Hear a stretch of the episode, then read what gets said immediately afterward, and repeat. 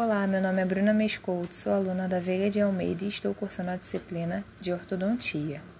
Dentre os diversos assuntos dessa disciplina, optei por falar um pouquinho sobre os mantenedores de espaço. Para entender um pouquinho sobre esse assunto, precisamos ter ciência da necessidade do uso de mantenedores. Temos indicação quando há perda precoce dos dentes descidos. Esse fator é a origem das mais oclusões, quando a manutenção não é feita adequadamente.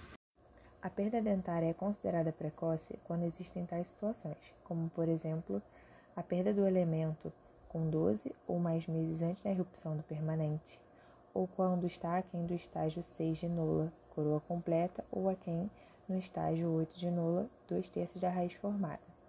As perdas possuem como etiologia os traumas, as reabsorções radiculares e também as cáries. Como consequência disso, teremos a migração dentária para o espaço que surgiu com a ausência dos elementos.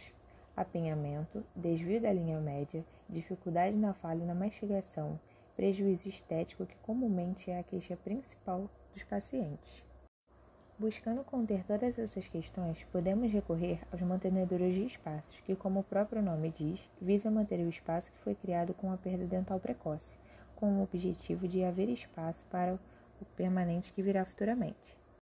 Como toda ferramenta, os mantenedores também têm suas indicações e contraindicações, sendo suas indicações quando há perda precoce do dente descido, como já dito anteriormente, além da observação do desenvolvimento dentário, raio-x periapical e o estágio de nula, enquanto suas contraindicações são as seguintes: quando o espaço já estiver fechado, quando o sucessor estiver com dois terços da raiz em formação ou já formada, a genesia do sucessor, entre outras. Cada caso precisa ser bem avaliado, visando o bem-estar do paciente e o sucesso do protocolo.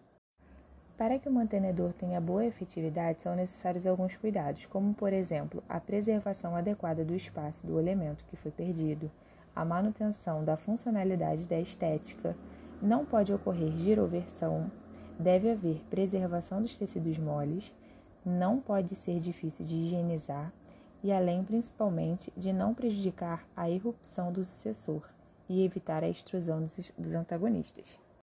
Os mantenedores de espaço são classificados de diversas formas, entre elas podemos citar quanto à função, o uso e a localização. Em relação à função, temos os funcionais e os não funcionais. Os funcionais são quando devolvem a função estética do elemento perdido e previnem hábitos parafuncionais. Os não funcionais, eles cumprem o papel de manter o espaço, mas não restauram a função nem a estética e não impede a extrusão do antagonista.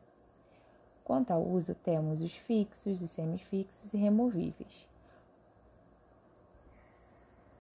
E quanto à localização, Podemos citar os anteriores, posteriores e uni ou bilateral, que auto explicam a sua classificação. Todas as informações foram retiradas da aula de ortodontia da instituição Veiga de Almeida.